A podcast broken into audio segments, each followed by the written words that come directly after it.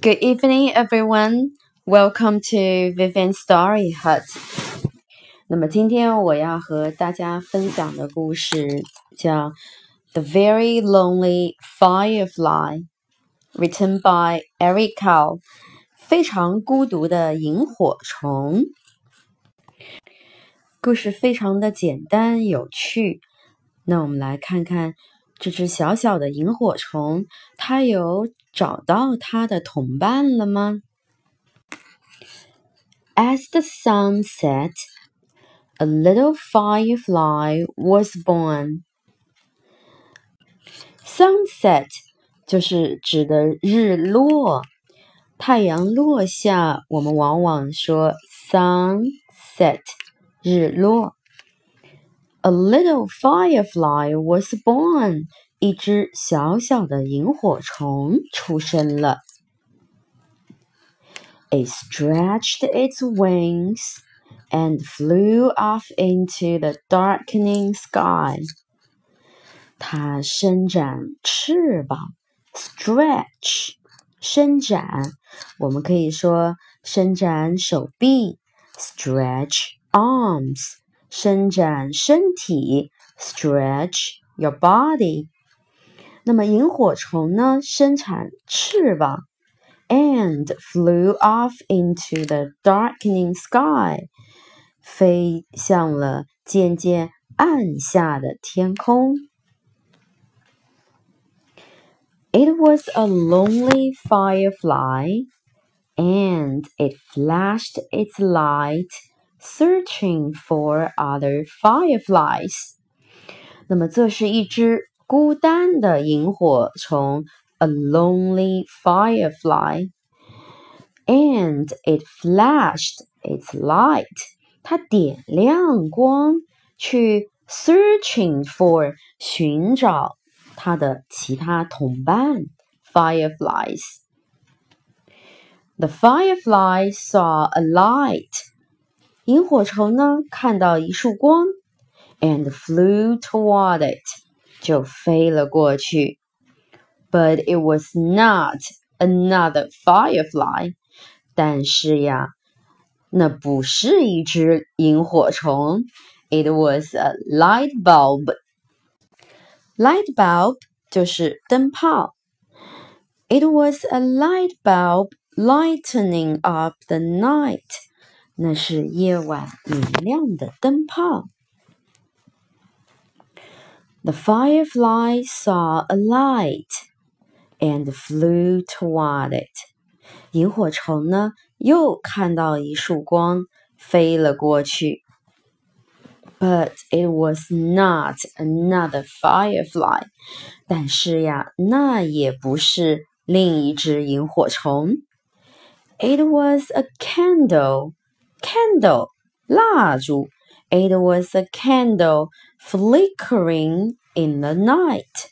那是夜晚闪烁的蜡烛。The firefly saw a light and flew toward it。这一回呢，萤火虫又看到了一束光，飞了过去。 but it was not another firefly. 但那也不是另一只萤火虫。It was a flashlight. Flashlight 原来是手电筒发出的光。It was a flashlight shining in the night. 那是夜晚闪亮的手电筒。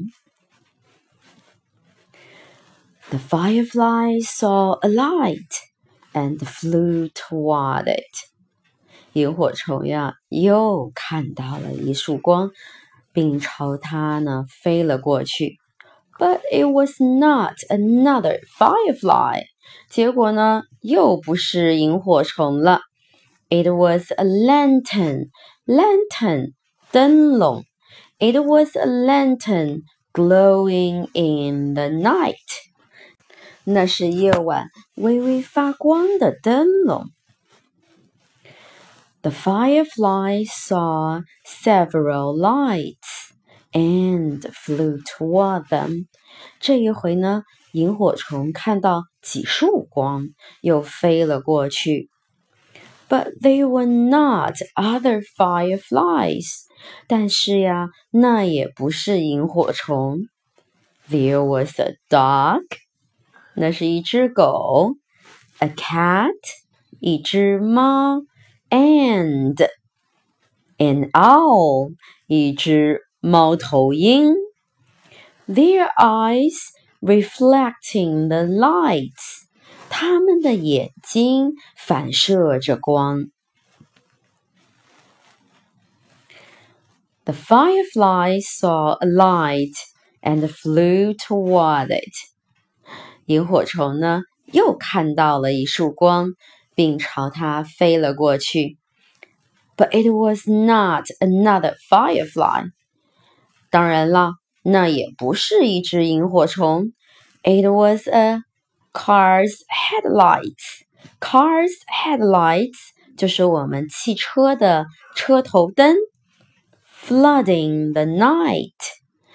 原来那是照亮夜晚的车头灯。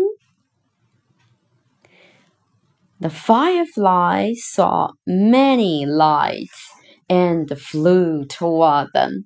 这一回，萤火虫看到了许多许多束的光，并朝它们飞了过去。But they were not other fireflies。结果呀，又不是萤火虫。They were fireworks, sparkling and glittering and shimmering in the night。原来呀，是 fireworks。原来是烟花，那是夜晚绚烂闪耀的烟花。When all was quiet，当一切都安静下来 ，The firefly flew through the night，萤火虫飞过夜晚，flashing its light。Looking and searching again，点亮自己的光呢，继续寻找。Then the very lonely firefly saw what it had been looking for。这时候呀，这只孤独的萤火虫看到了它一直寻找的 a group of fireflies。一群萤火虫，flashing their lights，闪着亮光。Now the firefly wasn't lonely anymore。 这个时候呀，这只萤火虫不再孤单了。The end. Thank you for listening. See you.